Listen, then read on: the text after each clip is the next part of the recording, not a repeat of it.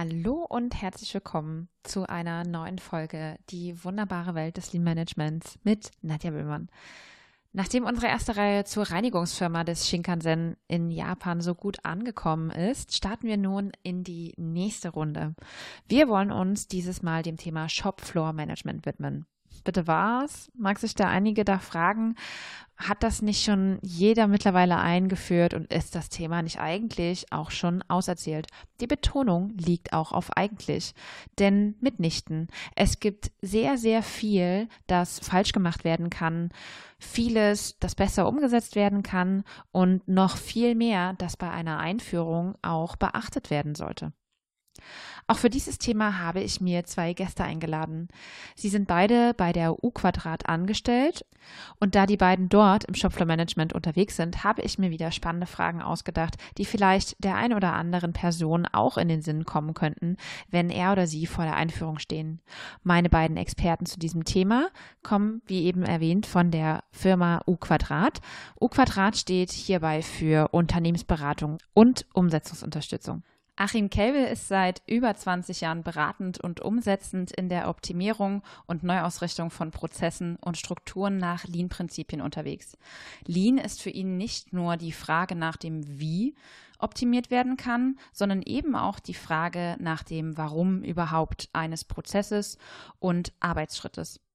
Sachverhalte und Zustände beschreiben, verdeutlichen, veranschaulichen zur Vereinfachung von Komplexität und Stärkung der gemeinsamen Zielerreichung versteht er als seine Mission. Die zweite Person im Bunde ist der liebe Tim. Tim Hilb verkörpert voll und ganz das Lean-Prinzip Just Do It manchmal hemdsärmelig und immer unmittelbar gelingt es ihm, mit persönlichem Einsatz und fundierter Methodenkenntnis immer wieder beeindruckend Hindernisse oder gar Abwehr in Projekten zu überwinden. Seine Probiermentalität ist mitreißend und so ist auch schon mancher Skeptiker zum Treiber in der Umsetzung geworden. Herzlich willkommen, ihr beiden. Herzlich willkommen, Nadja. Hallo, Nadja. Ich freue mich wahnsinnig, dass wir jetzt in den nächsten Episoden ja, ich sag mal so, das Thema Shopfloor Management ein bisschen ausschlachten, aber auch beleuchten können und vielleicht lernt der eine oder andere noch was völlig Neues. Ganz zum Einstieg möchte ich ganz gern von euch wissen, was treibt euch eigentlich bei eurer derzeitigen Arbeit an? Ja, Nadja, das ist ganz spannend. Selbst nach so vielen Jahren passiert es immer wieder, dass man dieses Glänzen in den Kundenaugen sieht, wenn irgendetwas erreicht ist. Und ich erinnere mich an einen Kundensatz, wo der Geschäftsführer gesagt hat, oh, wir kennen unsere eigenen Prozesse ja gar nicht. Das war nach einer Wertstromanalyse, die wir gemacht haben. Oder ein anderer Satz, wo wir Bearbeitungszentren optimiert haben. Das haben wir, habe ich nicht für möglich gehalten, wo wir von um 30 Prozent den Output erholen. Und das sind so die Antreiber, die ihn immer wieder motivieren und bestätigen in dem, was man tut. Ja, ich habe da eine etwas andere Perspektive, als Achim es jetzt gerade gesagt hat. Und ähm, für mich sind es immer die, die kleinen Herausforderungen. Also Achim, du hattest es gesagt, manchmal ist man, geht man zu einem Kunden und der Kunde ist verwundert und das ist so ein bisschen auch, kann auch ein Antreiber sein. Für mich ist es aber ähm, noch viel mehr eine Herausforderung und das als Antrieb gesehen, wenn man selber auch noch schauen muss, okay, wie bekommen wir es denn hin, wenn man in ein Projekt geht und ähm, mit bekannten Methoden vielleicht auch irgendwelche Probleme angeht, aber auch dieser Drang der Weiterentwicklung und dieser Drang des Probierens, das ist das, was mich so ein bisschen antreibt. Wie würde denn für euch eine Welt ohne Kaizen und Lean aussehen? Also ich glaube, das geht gar nicht ohne Kaizen und Lean. Wenn wir uns vorstellen, dass wir über Verbesserung reden, über Abbau von Komplexität, wenn wir dann irgendwo hingucken, nehmen wir mal die Flora, Fauna, da sehen wir ja täglich irgendwelche Verbesserungen, Veränderungen, Anpassungen. Und das, was wir gemacht haben oder gelernt von den Japanern haben, ist, dass wir das methodisch untermauern. Also eine Welt ohne Lean und Kaizen gibt's gar nicht. ja, das äh, sehe ich ein bisschen anders als Achim. Also ich glaube, ähm, ja, ich muss, ich muss leider den, den anderen Blickwinkel aufmachen. Ähm, ich glaube schon, dass es die geben könnte. Es ist gut, dass es die aktuell nicht gibt und ähm, dass es da die ähm, Punkte gibt, ähm, vom Kaizen bis hin zu Lean und diverse andere, ähm, ich nenne es mal Methodenkoffer. Aber ich glaube, die Welt wäre es hört sich ein bisschen äh, gestolzt an, aber sie wäre eine andere, aber man kann da nur mutmaßen. Und ähm, ja, es, äh, ich, ich weiß es auch nicht und äh, Deswegen weiß ich nicht, wie es aussehen würde. Ja, hört, so, hört, sich so ein bisschen nach Verdrängungseffekt an. Ne? Wenn es das nicht gäbe, gäbe es wahrscheinlich was anderes. Genau. Steigen wir mal mit unserem Thema Shopfloor Management in die Grundlagenermittlung ein. Ich mag das ja auch immer bei wissenschaftlichen Arbeiten, dass dann erstmal das Grundsätzliche geklärt wird am Anfang. Und auch gerade für diejenigen, die vielleicht äh, zufällig über unsere kleine Episode gestolpert sind, dass die auch mit involviert werden. Was ist denn Shopfloor Management und worauf im Kern basiert dieser Gedanke? Ich glaube, das ist gut, wenn man da von der Begrifflichkeit kommt, so wie du es anmoderiert hast. Nehmen wir mal den Begriff des Managen, des Management. Ich glaube, das wird häufig vergessen, wenn wir über Shopfloor oder Officefloor äh, Management reden, was dahinter steht. Das sind eben diese operativen Tätigkeiten. Das ist das Planen, das Steuern und das Führen. Und das müssen wir uns, wenn wir über dieses Lean-Tool reden, auch immer wieder, also ich würde das gerne immer wieder herausstellen, dass wir letztendlich über eine Führungsphilosophie sprechen. Und wenn wir uns jetzt mal vorstellen, jemand will irgendetwas produzieren, herstellen mit Maschinen und Menschen, dann haben wir ja zwei Szenarien. Ich kann mir eine Halle nehmen, ich kann das reinstellen und ich kann sagen, macht mal. Und dann durch die Gänge laufen und sagen, bei jedem Problem, ich suche meine Schuldigen und je mehr Maschinen ich habe, desto mehr wird deutlich, dass ich das gar nicht alleine machen kann. Jetzt nehmen wir das zweite Szenario. Ich stelle mir wieder meine Halle, ich stelle Menschen, Maschinen rein, ich gehe mit den Mitarbeitern in Austausch. Wie können wir das machen? Wie müssen wir die Maschinen aufstellen? Ich gehe übers Layout, ich gehe über die Vormaterialien, ich gehe um die Priorisierungen, Abweichungen erkennen und, und, und. Ich thematisiere alles, was uns bewegt und schon sind wir im Shopfloor-Management. Und darum geht es eben, das zu verstehen, dass wir nicht über irgendwelche Kärtchen, Kästchen, sonst was reden, sondern wirklich über diese Führungsphilosophie. Da finde ich ganz schön, dass du die, die Brücke geschlagen hast eben zu Führungsphilosophie und vorher gesagt hast, okay, ähm, Lean Tool, aber im Endeffekt breitet sich es aus auf eine, auf eine ganze Philosophie und ich denke, wenn es zu sehr vertoolt wird, es ist dann auch immer schwierig, Leuten beizubringen, auch die Kultur dabei aufzubauen, ne? Anstatt ja. es im Kopf zu verankern, dass es eigentlich eine Managementphilosophie ist oder Führungsphilosophie. Und das ist ganz, ganz wichtig. Also man muss verstehen, wenn wir nur das Tool betrachten, dann ist durch ein Tool noch keiner ein Meister geworden. Ja, sondern wir brauchen das drumherum und da legen wir eben extrem viel Wert drauf. Und ich glaube, da werden wir in diesem Podcast und in anderen aber auch noch intensiv drauf einsteigen müssen. Mhm. Wenn jemand jetzt von komplett von vorne anfangen möchte, was sind denn so die ersten Schritte, die ihr empfehlen würdet, die jemand gehen sollte, um Shopfloor Management zu implementieren? Das knüpft genau an das an, was wir gerade gesagt haben. Man muss sich auseinandersetzen über die Führungskultur, die ich im Unternehmen habe. Ich muss mir angucken, wie werden die Rollen von den äh, Vorgesetzten oder Führungskräften äh, wahrgenommen, was für einen Führungsstil habe ich und welche Arbeitskultur. Ich will das ein bisschen deutlich machen an einem Beispiel. Also wenn ich einen Vorgesetzten habe, der im Anweisungsmodus mit seinen Mitarbeitern arbeitet, ja, dann haben wir diese intellektuelle Trägheit, dann haben wir dieses Gehirn wird an der Pforte abgegeben und dann mache ich nämlich genau das, was mir angewiesen wird. Und dann muss ich mich nicht wundern, wenn Shopfloor Management nicht funktioniert. Und das ist dieses, dieses Dilemma, wo, wenn ich auf der einen Seite Anweisungshabitus habe und auf der anderen Seite von den Mitarbeitern verlange, dass er sich einbringt, dass er Lernbereitschaft zeigt und alle diese Themen, die wir äh, modern durch die Hallen treiben. Und das funktioniert eben nicht. Also wenn ein Unternehmen sich mit Shopfloor oder Officefloor Management auseinandersetzen will, das einfinden will, muss es sich mit seiner Führungskultur auseinandersetzen und muss überlegen, was sind die, ist der richtige Führungs- und Arbeitsstil. Wie häufig ist es dir denn vorgekommen, dass Menschen in der Einführungsphase direkt fragen, boah, was für, was für Komponenten und Templates sollen wir denn benutzen, bevor du überhaupt dazu gekommen bist, den Leuten das zu erklären, was du gerade gesagt hast? Das ist der überwiegende Prozentsatz von ähm, Entscheidern, die sagen, hey, ich will da so ein Tool haben, ich will Shopfloor Management haben. Und dann ist es aber unsere Aufgabe, und das gelingt aber dann doch mit dem Führungskreis zusammen mal zu überlegen, so, was ist denn die Erwartungshaltung an ein Shopfloor-Management? Und wie stellt ihr euch vor, soll das funktionieren? Also wie kann ich erreichen, dass der Mitarbeiter sich einbindet, wenn ihr es bisher nicht zulasst? Also was muss sich bei euch verändern? Und das sind spannende Diskussionen, die wir in Workshops machen und wo wir auch häufig Assessment Centers machen. Das heißt, das sind strukturierte, halbstrukturierte Interviews, wo wir mit den Führungskräften mal in Einzeldialog gehen.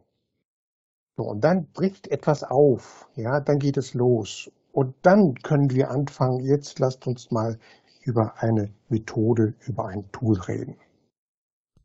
Aber man muss ehrlich sagen, das ist ein, ein langer, ein langer Prozess. Mhm.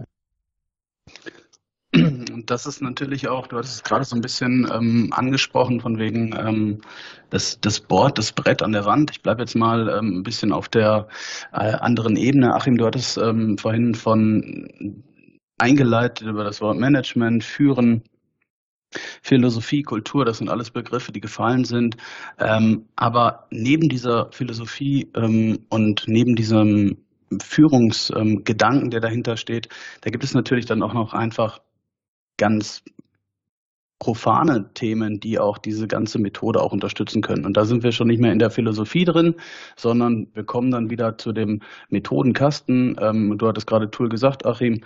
Und da gibt es natürlich auch relativ einfache Punkte, die das auch so unterstützen können, wie man diesen Grundgedanken des Führens auf, ich sage jetzt mal bewusst profan, auf ein Brett an der Wand ähm, oder wie man es auf ein Brett an die Wand bringen kann. Und ähm, da gibt es verschiedene Punkte, die da einfach unterstützen können. Wenn ich damit führen möchte, muss ich mir auch immer die Frage stellen, oder wenn wir als Team damit arbeiten möchten, wenn wir einen Prozess ähm, managen und ähm, verbessern wollen, dann muss ich mir auch immer die Frage stellen, wo kommt es her? Das heißt, ein wesentlicher Punkt auf diesem Board ähm, müssen irgendwelche Indikatoren sein, irgendwelche Prozesskennzahlen. Und ähm, eine Kennzahl bringt mir relativ wenig, wenn sie keine Grenzwerte hat, wenn sie keine Indikatoren hat, an denen ich dann festmache, läuft es gut, läuft es schlecht. Und ähm, auch das natürlich immer wieder ähm, mit dem Blick auf die Mitarbeiter. Es bringt uns wenig, wenn wir dort auf, nur mit der Führungskraft ähm, versuchen, Kennzahlen zu entwickeln, sondern ähm, diese Kennzahlen müssen natürlich auch bei der Mannschaft akzeptiert werden. Und der nächste Punkt, der ist natürlich unterstützt. Wir müssen Bereiche haben, auch auf diesem Board. Wir wollen ja nicht nur ein einfaches Kennzahlenboard haben, das kann jeder, sondern auch einen Bereich, in dem wir dann sukzessive bei Überschreitung Maßnahmen ableiten. Und das ist dann daneben ein wesentlicher Teil. Auch ähm, wenn wir jetzt mal weg von der Philosophie hin zum in Anführungszeichen einfachen Tool gehen. Hm. Und zu guter Letzt, also Entschuldigung, zu guter Letzt wäre, wäre der Punkt, dass man sagt, okay, ähm, essentiell wichtig sind dann noch die Schnittstellen. Zu sagen, okay, äh, es gibt einfach Inputs in den Prozess und ähm, diese Inputs aus anderen Abteilungen in der horizontalen, in der vertikalen, ähm, die müssen wir auch mit berücksichtigen und deswegen sollten die auch in dem Tool, aber auch in der Philosophie mit berücksichtigt werden. Hm. Wenn wir jetzt mal unsere Flughöhe ein bisschen verändern, ähm, vom, vom Führungsstil, vom Management-Philosophie-Gedanken hin zum physischen Brett und Tool. Welche, welche klassischen Hauptkomponenten, wenn ihr das jetzt in Überschriften packen müsstet, gibt es denn auf so einem Shopfloor Management Board, die ein absolutes Muss sind? Ähm, ja, da kann man natürlich auch äh, in, in, zwei, ähm, in zwei Sichtweisen äh, oder über dieses Thema kann man in zwei Sichtweisen reden. Man kann zum einen natürlich sagen, okay, die Punkte, die gerade schon gefallen sind, wir brauchen ähm, Kennzahlen inklusive Grenzwerte, ähm, die gemeinsam definiert sind. Wir brauchen einen Bereich für Maßnahmen und auch die, die Schnittstellen, die da ähm, implementiert werden müssen. Auf der anderen Seite können wir eine andere Perspektive einnehmen und zu sagen, ähm, es gibt in der Produktion, Achim, du hattest vorhin von der Halle mit Maschinen und Mitarbeitern gesprochen. In jeder Produktion gibt es natürlich verschiedene Bereiche. Das heißt, auch dort können wir über Kategorien nachdenken. Wir können sagen, es gibt, ähm, und das ist Leuten ähm, äh, im Bereich des Lean Managements nicht unbekannt, es gibt den Bereich der Standards, es gibt ähm, den Bereich ähm, der Qualität, dass man sagt, okay, wir haben dann auch eine Kategorie in der Qualität, aber auch ähm, Prozesskennzahlen, die darauf hinschauen, äh, ähm, haben wir denn unsere Prozesse on time gebracht? Also haben wir die Termine eingehalten? Haben wir diese überschritten? Was waren die, die, ähm, die Gründe dafür, dass wir vielleicht auch etwas nicht on time und nicht äh, termingerecht abgeliefert haben? Ähm, natürlich, und das ist bei uns in der, in der Welt ähm, leider immer wieder, kommt es zum Tragen, das Thema Kosten, auch das könnte der Kategorie sein.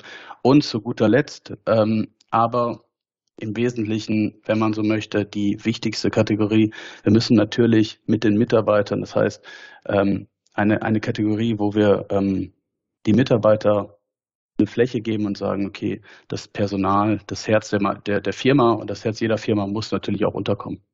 Und das sind so diese fünf Kategorien, wenn wir jetzt wegdenken von den Kennzahlen und Maßnahmenbereichen würde gern diese Hauptkomponenten nochmal ergänzen durch so Kleinigkeiten, die das Thema dann richtig am Leben halten. Also was wir gerne an den Boards haben, ist, dass da genau drin steht, wann es pünktlich anfängt und wann es endet. Also das führt so ein bisschen zu einer Disziplin, dass wir wirklich ja. pünktlich mit dem Shopfloor Management anfangen. Und wir haben auch gerne eine Agenda hängen, dass eben ganz klar drin ist, was wird besprochen, in welcher Thematik, wo bringt sich der Mitarbeiter ein. Selbst für diese zehn Minuten ein bisschen Struktur reinbringen. So, das sind so die Dinge, die dann auch helfen, das Thema vernünftig zum Fliegen zu bringen. Also zusammenfassend die fünf Plus-Komponenten sozusagen, die, die ihr jetzt an die Community empfehlt. Genau. Und Jetzt haben wir gerade schon über die, die Überschriften auch von Kennzahlen gesprochen. Und wenn es immer weiter in Richtung Shopfloor Management geht, kommt man eigentlich an den Begriffen Lagging und Leading KPIs nicht vorbei. Und was könnt ihr denn dazu sagen, was hierbei zu beachten ist? Ja, das ist eine spannende Frage. Ähm, du hast gerade Lagging und Leading äh, eingebracht. Da gibt es natürlich auch äh, andere Sichtweisen drauf. Aber wenn wir uns mal dem nähern wollen. Ähm, jeder Prozess ähm, ist beschrieben durch gewisse Einflussparameter. Das heißt, ähm, wenn wir uns zuerst mal dem Thema Lagging ähm, widmen möchten, dann sind das zurückschauende Kennzahlen. Das heißt, ähm, das Ergebnis dieser Kennzahl, die wir dann auch in der täglichen Stehung oder in der schichtweisen Stehung im Team ähm, diskutieren und dort auch Maßnahmen ableiten wollen, das ist schon geschehen. Wenn man ganz böse sprechen wollen würde, kann man sagen, das Kind ist schon in den Brunnen gefallen. Soweit würde ich aber nicht gehen, sondern wirklich zu sagen, der, die, der Einfluss auf diese Kennzahl, der ist bereits geschehen in der Vergangenheit. Das heißt, wir beschreiben eine, eine bereits eingetretene Situation. Und diese eingetretene Situation, diese Lagging ähm, KPIs, die unterstützen natürlich auch ähm, das Thema Leading KPI. Also auch dort können wir über Kennzahlen nachdenken, die uns ähm, ein Ziel vorgeben, zu sagen, da möchten wir irgendwann hin. Und ähm, das ist ähm, was ganz Wesentliches, weil dieses Ziel können wir nur erreichen, wenn wir es herunterbrechen auf verschiedene Unterprozesse und auf verschiedene Unterkennzahlen, KPIs etc. Wichtig ist, was zumindest meiner Meinung nach, dass man diese beiden Begrifflichkeiten nie getrennt sehen sollte. Das heißt, ähm, in, in einem Kennzahlensystem, wenn man das aufbaut, dann sind Lagging sowie Leading ähm, KPIs oder Kennzahlen äh, immer natürlich in, in Wechselwirkung zueinander und ähm, befruchten sich vielleicht auch äh, gegenseitig zum Positiven, sodass ich sagen würde, nie getrennt anwenden, sondern immer in diesem Kennzahlenverbund. Ja, finde ich, ein, find ich ein super Punkt weil grundsätzlich ja in einem Unternehmen beides, beides stattfindet und es ist halt einfach nur ein Übergang einer Betrachtungsweise letzten Endes ist.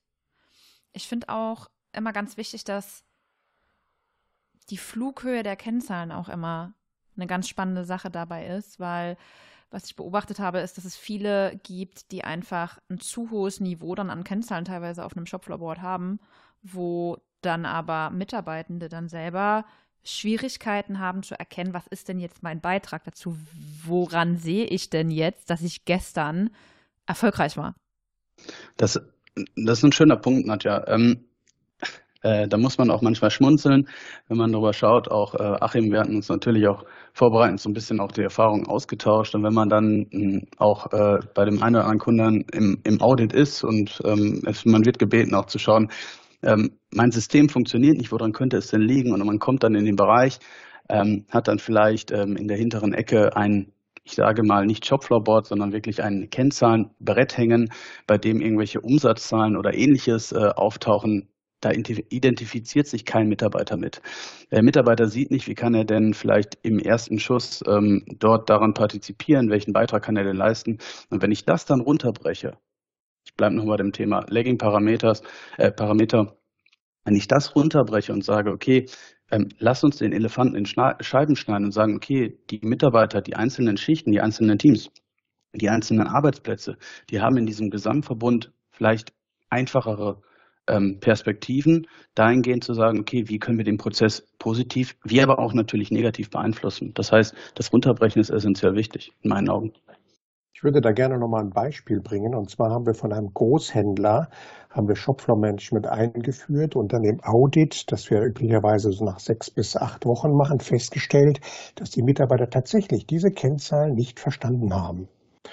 So, und ähm, dann ist aus dem kleinen Workshop halben Tag rausgekommen, dass die Führungskräfte selber die Idee empfunden, äh, entwickelt haben, dass sie sich alle 14 Tage mit einem kleinen Kreis von Mitarbeitern zusammensetzen, wir nannten das runden Tisch, und ihre Bereichsziele erläutern und ab da erläutern, warum brauchen wir dann diese Kennzahlen und was muss der Mitarbeiter tun, um diese Kennzahlen eben entsprechend auch zu beeinflussen. Also da ist ja was ganz Neues entstanden, auch weg von diesem äh, Board hinweg Richtung Führung. Und das ist das, mhm. was einen begeistert. Und dann sind wir wieder bei dem Thema Führen. Mhm. Was auch ein großer Punkt ist, ähm, ist, dass wir einen großen, großen Fehler machen, wenn wir sagen, okay, äh, vielleicht auch nur das ähm, Kennzahlen in einem Workshop, in einem Unternehmen, in stillen Kämmerlein, vielleicht von der Bereichsleitung, von der Teamleitung und vielleicht jemand externes, der ähm, die Methode etwas besser kennt, zusammen geschustert werden. Ich sage ja. bewusst geschustert und man diese Zahlen dann raushängt und sagt, hier bitte damit arbeiten und sich dann Wochen später darüber wundert, wenn es nicht funktioniert. Das ist einer der großen Fehler, ähm, die oftmals gemacht werden und dann die große Verwunderung auftaucht, warum funktioniert es denn nicht? Es wurde uns doch ähm, versprochen, von wem auch immer, dass es eine der besten Methoden wäre. Hm. Ja. Um das Thema Auswahl und Managen von Kennzahlen jetzt ein bisschen abzuschließen, würde ich gerne von euch beiden jeweils in einem Satz wissen wollen, was sind denn jetzt zu diesem Thema grundsätzlich eure Empfehlungen? Zu den Kennzahlen ist es mal die grünen, die grünen Themen zu sammeln, mal wirklich an den Shopfloor, in den Shopfloor zu gehen, an die Maschine zu gehen und zu gucken, was sind denn die Tagesprobleme? So, und daraus von unten nach oben eben Kennzahlen, nicht von den, vom Management, von Ergebniskennzahlen was abzuleiten, runterzubringen, sondern eben wirklich an der Basis anzufangen, zu gucken, was sind die immergrünen Themen, was, wo gibt es keine Veränderung, wo müssen wir es anpacken? Hm. Und dann fliegt es. Okay. Äh, ich würde ich würd es gerne noch ergänzen. Also vollkommen ähm, einverstanden mit dem Punkt, den Achim, den du gerade gesagt hattest. Ähm, und ich glaube, ein Punkt, äh, der noch dazu, dazu kommen muss, ist, dass man diese Mitarbeiter auch, wenn wir über Kennzahlen oder wenn wir auch darüber hinaus nicht über Kennzahlen sprechen, die Mitarbeiter von ähm, von der Pike an direkt auch zu involvieren. Das heißt, ähm, nicht nur die Führungsmannschaft zu überzeugen, sondern auch direkt auch an die äh, Mitarbeiter gehen, die in dem Bereich tätig sind, wo wir auch in den Piloten starten wollen, dass diese Akzeptanz da ist und dann mit denen zusammen, das hattest du gesagt, Achim, auch ähm, die Kennzahlen aufbauen. Ähm, Kennzahlen auch wirklich nur ans Board bringen, wenn sie beeinflussbar sind. Und ähm, das ist ein großer Fehler, den ich oft sehe. Deswegen auch das eine ganz klare Empfehlung die Schnittstellen direkt zu Beginn mit betrachten und direkt mit einbringen. Weil es ist immer schade, wenn wir dann ein kleines Biotop schaffen, in dem der KVP-Gedanke super ähm, in, ähm, gefestigt und verwurzelt ist und das Team sehr gute Ergebnisse erzielt. Aber wenn diese Input-Parameter in dem Bereich einfach nicht gehört werden oder wenn die Schnittstellen vielleicht nicht draufkommen. Deswegen auch da eine Empfehlung, direkt auch mit den Schnittstellen im Pilotbereich zu starten. Alles klar, dann danke für eure Empfehlungen zum Thema Auswahl und Managen von Kennzahlen. Wir hören uns in einem zweiten Teil wieder und da wird das Thema sein, der beste Weg von KPI zu KVP. Vielen Dank schon mal und wir hören uns in der nächsten Folge. Ich hoffe, dir hat diese Folge gefallen. Achim und Tim von U Quadrat haben dir ihre Tipps und Tricks zur Einführung von Shopfloor Management im Download-Bereich bereitgestellt. Also, wenn du nicht genug bekommen kannst, schau in den Download-Bereich und hol dir die Dateien. Wir hören uns in der nächsten Folge.